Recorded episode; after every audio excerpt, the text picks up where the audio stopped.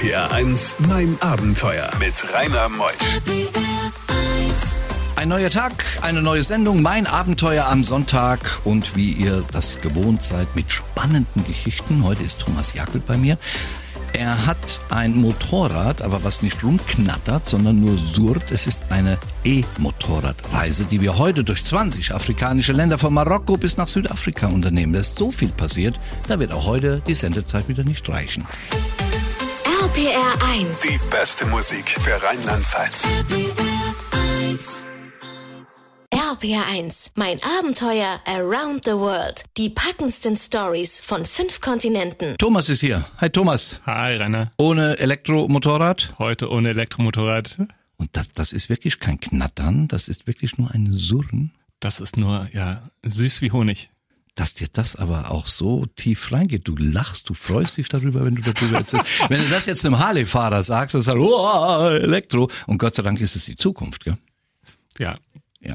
Also wenn ihr euch den äh, Thomas jetzt vorstellen wolltet, er ist eine, ähm, sein Vater war Kongolese, seine Mutter Deutsche und sein Vater früh verstorben und er sieht so ein bisschen aus wie Will Smith, aber besser. Danke. Ja, ich weiß nicht, wie ich es Wow. sonst beschreiben sollte. Ich hoffe, Will Smith ist noch gut in Er, Form. er kann in jedem Otto, in jedem Otto-Katalog für die modernste Mode stehen. Also holt euch mal ein Bild, äh, Thomas Jakel. Er hat ja auch ein Buch geschrieben. Äh, du kannst es selbst mal sagen. Wie heißt denn das Buch? Ja, Africa X Plugged In, Traveling Africa Overland with an Electric Motorbike. Ja, und- Kommt auch bald auf Deutsch raus. Ja, hm, die Sendung läuft weiter in Deutsch. Machen wir. wir kommen nachher nochmal aufs Buch zu sprechen. Äh, Afrika hat dich das deshalb fasziniert, das mit einem Elektromotorrad zu bereisen, weil dein Vater aus dem Kongo kam? Ich glaube, das hat damit weniger zu tun gehabt. Ich habe ähm, 2017 und 2018 afrikanische Startups beraten, unterstützt, ähm, pro bono als Mentor und ich fand total faszinierend und inspirierend, was sie so an Geschäftsmodellen machen. Und ja, das hat eigentlich meinen Blick so auf Afrika gelenkt und ähm, dort aktiv zu sein. Und die Idee, mit dem Motorrad durch Afrika zu reisen, die hatte ich früher schon mal, aber dann habe ich sie nicht richtig umgesetzt, war irgendwie nicht der richtige Zeitpunkt. Und als ich dann auf das Thema Elektro kam, da hat's dann Katsching gemacht in meinem Kopf.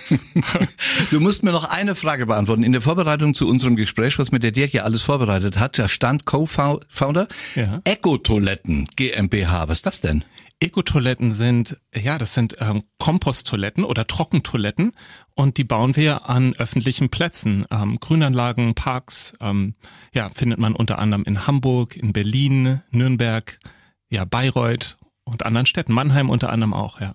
Die Firma heißt auch Eco-Toiletten. Ja. Cool, was es nicht alles gibt. Gleich gehen wir nach Afrika. Bei diesen Geschichten hält die Welt den Atem an. RPR 1. Mein Abenteuer mit Rainer Meutsch. Thomas Jackel aus Berlin angereist mit der Bahn, um heute in mein Abenteuer von seinen Geschichten zu berichten. Er ist in Ostberlin geboren, aber dann ging es schon sehr schnell in den 2000er Jahren nach Amerika. Da wurde ausgetauscht. Ja, ausgetauscht, ausgewechselt, gebrainwashed. Nee, Spaß beiseite. Ich wollte, wollte Englisch lernen und ähm, das hat mich total angefixt, ins Ausland zu gehen. Du hast auch einen Zivildienst im Ausland gemacht. Genau. Zivildienst, Ersatzdienst war das damals und den habe ich in Mittelamerika gemacht, in Honduras. Und du musst studiert haben, denn du hast ja einige Firmen schon gegründet. Was hast denn du studiert? Also Rainer, eins vorab, ich glaube nicht, dass man studiert haben muss, um Firmen zu gründen. Okay. Ähm, aber ich habe BWL studiert, weil ich was gründen wollte, aber es hat mir nicht wirklich weitergeholfen. Ähm, ja. Das Studium? Ja, um was zu gründen, nicht wirklich. Praxis schlägt Theorie jedes Mal. Ja, das ist es. Gell? Learning by doing und Praxis und ein Ja. gesunder Menschenverstand. Und da hast du recht, da muss man nicht studiert für haben. Hast dann ja mehrere Reisen unternommen. Wie alt bist denn du eigentlich? Ich bin gerade 36 geworden. Sieht aus wie 35. Und wo warst du schon überall hingereist? Ich, oh Gottes Willen, wo bin ich schon überall hingereist? Ähm, ich bin viel gereist. Ähm, ich glaube, die für mich außergewöhnlichsten Reisen waren einmal mit dem Fahrrad von Berlin nach Indien. Äh, das war durch zwölf Länder, unter anderem Iran und Pakistan. Die vielleicht spannendsten davon, also jetzt für mich neuesten. Und dann einmal per Anhalter von Berlin nach Indien. Also nochmal, aber auf einer anderen Route damals durch Kasachstan, Kirgistan, China, Pakistan, auch Russland damals. Genau. Da könnten wir eine eigene Sendung draus machen. Was hat dich denn an Indien so fasziniert, dass du einmal per Anhalter und einmal per, mit dem Fahrrad dorthin gereist bist? Das erste Mal, als ich in Indien war, hatte ich einen Schnäppchenflug geschossen für 214 Euro hin und zurück. Ja, das war so äh, jetzt oder nie. Und dann hat mich Indien total fasziniert. Die die Gerüche, es war einfach ein spannendes Land für mich. Und kurz darauf, ich kam gerade zurück, habe eine Woche gefastet und vielleicht hing es damit zusammen, hatte ich die Idee, wow, mit dem Fahrrad von Berlin nach Indien das muss ich machen. Ich weiß nicht warum, kann es nicht sagen und ich wollte das Ganze mit einem sozialen Projekt verbinden und daraus ist dann letztendlich auch diese Toilettenfirma entstanden, weil wir erst Trockentoiletten in Indien gebaut haben. RBR1, mein Abenteuer. Zu Gast heute in mein Abenteuer ist Thomas Jackel. Er hat ja einige ähm, ja, Startup-Unternehmen in unter anderem auch in Ghana und Nigeria gemacht und das hat ihn alles so inspiriert. Und dann hat er sich wirklich den Traum verwirklicht mit einem E Motorrad durch Afrika. Also ich bin ja viel in Afrika. Also so viele Steckdosen finde ich da nicht. Wie bereitet man sich denn da drauf vor? Oh Gott, ja, ich glaube, man muss es mit Neugier und Offenheit angehen. Ich habe damals einfach auf Google Maps geschaut, ob man so die ersten paar hundert Kilometer in Marokko denn schaffen könnte. Ähm, das konnte man von Google Maps sehen. Große Stadt, große Stadt, noch eine große Stadt, da wird Steckdosen geben, da gibt's Hotels, Airbnbs oder ähnliches. Aber irgendwann kommt man zu dem Schluss, dass man sich darauf nicht wirklich letztendlich vorbereiten kann, weil wahrscheinlich nicht jeder Generator, jede Tankstelle, jedes Restaurant, das Strom haben könnte, auf Google Maps eingetragen ist. Und dann sagt man einfach, let's find out. Also Neugier. Wie lange konntest du fahren mit dem E-Motorrad? An einem Stück in ja. Kilometern. Also die Firma, die Herstellerfirma Zero Motorcycles, die gibt aus 260 Kilometer am Stück. Das reicht aber für manche Strecken nicht. Deswegen muss man da schauen, wie man diese Reichweite noch weiter ausdehnt. Wie hast denn du das in der Sahara gemacht? Ach ja, in der Sahara bin ich ein Fahrmanöver eingegangen, das ich niemandem empfehlen würde, das ich in meiner Neugier aber trotzdem gemacht habe. Ich bin in den Windschatten von einem LKW gegangen und habe damit diese Reichweite auf über 360 Kilometer ausgedehnt, was dann zur nächsten Steckdose gereicht hat. Das heißt, der Sog des LKWs hat dich mitgesogen und du brauchtest nicht so viel Gas zu geben? Genau, korrekt. Also wenn du mein Grinsen hättest sehen können, das hat mir viel Freude gemacht. Ähm, aber wie gesagt, ich würde es nicht empfehlen. Hm. Hast du eine Ersatzbatterie dabei, die du mal anklemmen kannst, damit du noch ein paar Kilometer weiterkommst? Nee, keine Ersatzbatterie. Oh mein Gott, was hat der Mann Gott vertrauen. Ich bin mal gespannt, ob wir bis nach Südafrika kommen. RPR1, mein Abenteuer mit Rainer Meutsch. Wir sind mitten in Afrika mit einem E-Motorrad. Was für eine Firma ist das? Zero Motorcycles heißen die. Wo, wo, wo bauen die das? Die bauen das in den USA oh. und sind meines Wissens nach die größte rein elektrische ähm, Motorbaufirma. Wirklich. Was sagen denn die Leute, wenn du in der Sahara bist und kommst dort an, gedackelt ohne Geräusche? Ah, die sagen gar nicht viel. Ich glaube, dass äh, wo wir eingefallen sind in in Chami mitten in der ähm, mitten in Mauretanien, da, da war es so laut, da hat man gar nicht gehört, dass unser Motorrad gerade keinen Sound macht. Ja, also ähm, da hat man nichts gesagt dazu. Aber ja, andere, an, an anderen Orten haben sich die Leute einfach gefreut, wie, wie leise das ist. Kinder haben gelacht, äh, Soldaten wollten mal ein Foto mit einem machen. Sie dachten, was ist denn das für ein Ding? Und genau. Das ist ja auch ein Ding. Und dann beim Laden sind euch mal die Sicherungen um die Ohren geflogen von der Tankstelle. Ja, diese Tankstelle, an der wir laden wollten, die lief auf einem Generator. Und ähm, da war ich etwas gierig, denn man kann zwei Ladekabel einstecken. Das erste steckte schon, die Zero war am Laden und dann wollte ich das zweite noch dazu stöpseln und dann flog die Sicherung raus. Dann durften wir da nicht mehr laden und wir haben es gerade noch so mit 0% Akku in die nächste Stadt geschafft. Gottes Dann habt ihr ja auch schon mal den einen oder anderen mitgenommen. Ihr hattet ja ein Begleitfahrzeug bei und ein genau. junger Mann wollte mal unbedingt das Begleitfahrzeug fahren, aber das hätte er fast zu Schrott gefahren, gell? Das hätte der fast zu Schrott gefahren. Allerdings muss man dazu sagen, dass wir es auf jeden Fall zu Schrott gefahren hätten auf diesem Streckenabschnitt in Liberia. Es war eine totale Schlammschlacht. Die Straße war nicht für ein Begleitfahrzeug äh, ausgelegt. Ein 4x4, ein Vierradantriebfahrzeug hätte da äh, Mühe gehabt durchzukommen und wir hatten einen Van, also so einen Transporter. Keine Chance. Keine Chance. Wie sieht es dann mit der Korruption aus? Also ich war ja auch in Westafrika, ihr seid ja die westafrikanische Route gefahren und da wollte ja jeder immer irgendwie Geld haben von mir. Ich war ja nur am Handeln und am Runterhandeln. Wie, war, wie hast du das denn erlebt? Ähm, zum Teil sehr ähnlich. Es kam ein bisschen auf die Streckenabschnitte an, aber dem, dem kann ich beipflichten, vor allem an den Grenzen. Da hilft es, also uns hat sehr geholfen, da einfach mit viel Geduld ranzugehen. Einfach mal den Pass da abzulegen, mal spazieren zu gehen, sich schon mal mit SIM-Karten einzudecken für das nächste Mobilfunknetz und irgendwann sagen die Leute, ach was, ist mir zu blöd, ich lasse euch weiterfahren oder so. Gottes Willen. Und dann gab es die Situation, wo du dachtest, es wäre Holz und es war eine Schlange. Davon gleich mehr. RPR 1, mein Abenteuer mit Rainer Meusch. In die zweite Stunde starten wir mit dem Thomas Jackel. Er hat ein E-Motorrad und dann eine Reise durch Afrika gemacht. Westafrika, von Marokko bis nach Südafrika. Dann gab es Schlangen, wo er dachte, es wäre ein Stock. Was da passierte, das erfahrt ihr gleich. RPR 1. Die beste Musik für Rheinland-Pfalz. RPR 1. Mein Abenteuer around the world. Die packendsten Stories von fünf Kontinenten. Thomas, ich hatte es eben vor der vollen Stunde schon angedeutet. Du dachtest, es wäre ein Stock. Das sind so die Abenteuer jetzt am Rande dieser Reise quer durch Afrika. Und es war eine Schlange. Das hätte ins Auge gehen können oder ans Bein. Das hätte ans Bein gehen können, ja. Ich weiß gar nicht, was es für eine Schlange war, aber wir waren ein bisschen in Eile. Wir wollten von Kamerun nach Gabon rüber. Wir wussten, die Grenze schließt. Es war der letzte Tag auf unserem Visum. Und wir nahmen diese Route, waren spät dran und da fuhren wir und dann sah ich da einen Stock, habe mir nichts bei gedacht, fahr drauf zu, der Stock fängt an sich zu bewegen und dann stellt sich der Stock auf und ich sag nur Schatz, Bein hoch und ja, dann waren wir an der Schlange vorbei. Aber das war einer dieser Momente, in denen man sehr wach wird. Du wirst auch wach, wenn du genau vor dir siehst, wie eine Familie mit, ähm, stürzt gell, in den Matsch hinein vor euren Augen. Ja, das war in Liberia. Das war tatsächlich so, dass wir versucht haben, unser eigenes Fahrzeug durch diesen Schlamm zu bekommen. Und dann fiel neben uns diese Familie von dem Motorrad, also eine Frau, ihre Tochter und der Fahrer in, ja, wie so eine, wie so eine große Regenrinne, aber schon relativ tief, ne? Und dann rutschten sie da rein, weil alles mega rutschig war und dann, ähm, ja, durften wir erstmal unseren ersten Hilfekasten spenden. Und ja, hat mich einfach nochmal wach dafür gemacht, wie sehr man da aufpassen darf, äh, nicht zu stürzen. Und die Gastfreundschaft, die ist unbeschreiblich, denn beides blieb liegen. Dein Motorrad und euer Van und dann seid ihr auf dem Viehtransporter. Ja, tatsächlich, wir sind, ähm, wir sind liegen geblieben zwischen der Grenze von Nigeria nach Kamerun. Und dann haben wir in dem nächsten Dorf in äh, Banjo haben wir das, ähm, den Van, den Begleittransporter einmal reparieren lassen und das Motorrad auch. Dieser Antriebsriemen war gerissen einmal. Äh, und dann fuhren wir mit dem Van, also Dalzi, meine Partnerin, mit dem Van wieder aus diesem Dorf raus und 40 Kilometer später blieb das liegen. Wir wollten wieder zurückfahren mit dem Motorrad, sind gestürzt, Antriebsriemen nochmal gerissen. Alles auf dieser kurzen Strecke. Und da dachten wir, okay, irgendwie kommen wir hier nicht so richtig weg. Und dann haben wir uns tatsächlich mit einem Viehtransporter durch den kamerunischen Dschungel abschleppen lassen. Was waren für Tiere auf dem Viehtransporter? Nur wir.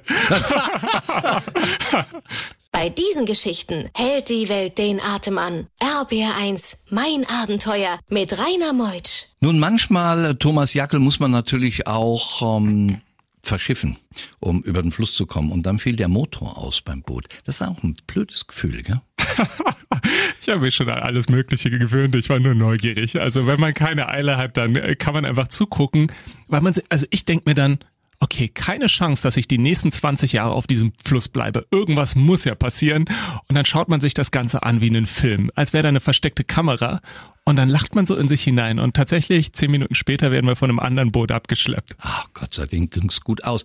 Oder in einen Sandsturm hineinzukommen. Und der Sand geht ja auch in alle Ritzen hinein. Nicht nur bei den Menschen, sondern auch im Motorrad. In ein Zündschloss. Ja, das war die erste ungeahnte Panne, dass äh, wir in Bir Gandus, dem letzten Ort in der Westsahara in Marokko, ähm, in einem Hotel waren und dann wollte ich das Motorrad wieder anmachen und konnte den Zündschlüssel nicht drehen und ich habe andere Motorradfahrer gefragt, die hatten auch keine Chance. Und dann dachten wir, okay, heute kommen wir nicht mehr über die Grenze nach Mauretanien. Und dann nächsten Tag beim Frühstück bin ich aufgestanden und habe dann mit dem, ähm, ich hatte ein Taschenmesser dabei und habe dann einfach auf diesen Schlüssel draufgekloppt und das scheint den Sand zermahlen zu haben und dann ließ es sich wieder drehen. Also auch das wieder, das kann man halt in keinem Handbuch finden. Nirgendwo steht drauf, hau mal einfach auf den Schlüssel drauf. Und der Motor, der Elektromotor ist komplett durchgelaufen? Der, der hat gefunzt. Das hat alles funktioniert. Da gab es keine Schwierigkeiten. Abgesehen von diesem Antriebsgurt, der zweimal gerissen ist und das zweimal auf diesen 40 Kilometer Strecke, eigentlich keine Probleme. Ihr wart in Ghana habt ihr Parkfesseln bekommen? Habt ihr da vergessen, in die Parkuhr was einzuwerfen? ich wünschte, das hätten wir wieder beheben können. Nee, wir hatten, wir sind ohne Kanäle Passage gereist. Das war, ist ein Zolldokument, das man bekommt für ähm, Autos, Pkw oder Motorräder, wenn man in andere Länder einreist, damit man es wieder ausführt, ja, damit man ähm, ja, damit es eine Sicherheit gibt, dass man die wieder ausführt. Und wir hatten das nicht, deswegen haben wir eine Versicherung abgeschlossen. Äh, und ja, am Ende mussten wir ein bisschen mit den Versicherungsagenten verhandeln, weil die den dreifachen Preis haben wollten von dem, was vereinbart Siehste, wurde. Da war es wieder. Ja, da war es wieder. ich wusste es doch. Aber wir sind dann wieder rausgerollt aus Ghana. RBR1, mein Abenteuer. Thomas Jackel hat ein Buch geschrieben. Was ist eigentlich der Inhalt dieses wunderbaren Buches, was 19,90 Euro kostet? Man sollte direkt dabei sagen, es ist in englischer Sprache erschienen und wird es bald auch in deutscher Sprache geben, 500 Seiten. Was beschreibst du darin? Ja, also und dieses, wie heißt es? Ja, das Buch heißt Africa X Plugged In und das findet man bei Amazon, wenn man Thomas Jackel eingibt, Africa X. Und in dem Buch geht's das vor allem Reisetagebuch, also was wirklich Schritt für Schritt durch unsere Reise mitnimmt, äh, warum wir die Reise gemacht haben. Und des Weiteren haben wir auf der Reise 100 Unternehmer, Unternehmerinnen interviewt, die alle soziale Projekte machen, alle Businesses starten, weil wir mal eine andere Narrative auch von Afrika zeigen wollten. Und diese Interviews sind auch immer angeteasert in diesem Buch und man kann dann die vollen Interviews auf unserem Blog lesen, hören, sich die Videos dazu anschauen. Wo habt ihr eigentlich immer übernachtet? Du mit deiner hübschen kenianischen Freundin? Ja, wir haben an Grenzen übernachtet, wenn wir es nicht mehr über die Grenzen geschafft haben. Wir haben einmal ein Hotel bezahlt, das war aber dann so nicht besonders freundlich, dass wir in der Hängematte davor gepennt haben. Ansonsten haben wir uns Hotels, Airbnbs genommen oder haben bei Freunden übernachtet, da wurden wir dann durchgereicht. Was waren die gefährlichsten Tiere, die euch begegnet sind, außer der Schlange? Außer der Schlange, die gefährlichsten Tiere. Das ist eine gute Frage. Ich glaube, wir sind keinen gefährlichen Tieren über den Weg gekommen, obwohl das gefährlichste Tier in Afrika wahrscheinlich, und man denkt es nicht, Moskitos sind. Also ja. Mücken, ja. einfach weil die Gefahr von Malaria so hoch ist. Und äh, ja. Wie hast du dich geschützt gegen Malaria? Weil du bist ja durch Westafrika und das ist ja, da gibt's auch noch die, die schwarze Malaria. Ja. Ach ja, das ist eine gute Frage. Also vor allem haben wir äh, lange Kleidung getragen, den größten Teil der Zeit. Ähm, und ich glaube, das war auch der größte Schutz. Ansonsten unter Moskitonetz schlafen, also einfach die Zeiten, in denen die Moskitos an einen ran wollen, äh, sich dort gut schützen. Und dann wollten wir eigentlich Malaria-Tabletten nehmen, aber als ich mir die Verpackungsbeilage durchgelesen habe, schien es mir so, als wären die nur für schwangere Frauen. Ich bin mir nicht sicher, ob mein Französisch oder Portugiesisch damals nicht getaugt hat, aber dann haben wir uns entschlossen, das zu lassen und sind so weit, so gut gesund durchgekommen. Ihr habt viele Überschwemmungen auch erlebt. Ja, ähm, vor allem in Sierra Leone. Wir waren in Freetown und in dem Zeitraum prasselte es und du hast einfach gesehen, wie es so ein kleiner Strom in ja einen reißenden Fluss quasi verwandelt hat, ähm, weil dort sehr viel abgeholzt wurde an dem Berg drumherum. Und es führt dann einfach zu, zu Flashfloods, also zu Sturmfluten. Äh, nennt man das so? Ja, ja. Ja. Genau. Wie genau. viel Geld hast du ausgegeben in den sieben Monaten? In den sieben Monaten? Oh, gute Frage. Also ich hatte ein Einkommen aus meinem Business. Ähm, das werde ich wohl komplett dafür ausgegeben haben. Obwohl wahrscheinlich nicht komplett, aber ich würde mal sagen, mindestens 3000 Euro im Monat für Visa, für alles Mögliche, was sonst anfällt, Sprit für den Begleittransport und so weiter. Die Erlebnisse sind viel, viel mehr wert. RPR1, mein Abenteuer mit Rainer Meutsch. Thomas, was ist ein das Resümee von solch einer Reise, wenn man das sieben Monate mit der Lebensgefährtin gemacht hat, durch Afrika gereist ist, hat 15.000 Kilometer mit dem E-Motorrad hinter sich, hast das alles in deinem wunderschönen Buch beschrieben. Was ist das Resümee? Das Resümee für mich ist, dass ich solche Sachen nur machen würde, wenn sie mich wirklich inspirieren, äh, weil da kann vieles bei schiefgehen. Es kostet eine ganze Stange Geld und deswegen würde ich es nicht für mein Ego machen, nicht mehr für mein Ego machen, sondern machen, wenn ich sage, ich bin inspiriert, ich habe wirklich Lust drauf. Mein Resümee ist außerdem, dass es sich sehr lohnt, das mit einem Partner, einer Partnerin zu machen oder mit jemandem anderen, mit dem man dann diese Erlebnisse auch teilen kann. Und dass man nicht alles planen kann. Dass wenn man was machen will, dass man etwas planen kann, aber dann muss man den ersten Schritt machen. Tja, du hast recht. Ich habe es ja auch gemacht, die Welt umrundet mit einem Sportflieger. Hatte keine Frau dabei, hatte einen Mann dabei, der ein bisschen aufpasst, dass das alles richtig abläuft und richtig gut geht. Hat auch Geld dafür bekommen. Mhm. Und ich hatte ihn bezahlt für Essen und Trinken. Der hat viel gegessen. ja, das war's äh, in mein Abenteuer, aber vielleicht noch eine Abschlussfrage. Wo geht's denn demnächst hin? Ach, demnächst geht's wahrscheinlich erstmal nach Lateinamerika. Dort hat nämlich ein, haben ein paar Freunde, die überwintern dort. Und der eine von denen hat ein spannendes soziales Unternehmen, der importiert Vanille aus Mexiko. Das würde ich mir gerne mal angucken. Tja, meine Lieben, dann schaut mal im Internet nach Thomas Jackel und ob ich recht hatte mit Will Smith. So, ein bisschen. annähernd Model. Macht's gut. Ich bin der Rainer Meutsch. Dir eine gute Heimreise nach Tausend Berlin. Dank. Und ich reise jetzt in den Westerwald. Gibt's heute noch eine Feier. Und Kaffee und Kuchen. Tschüss.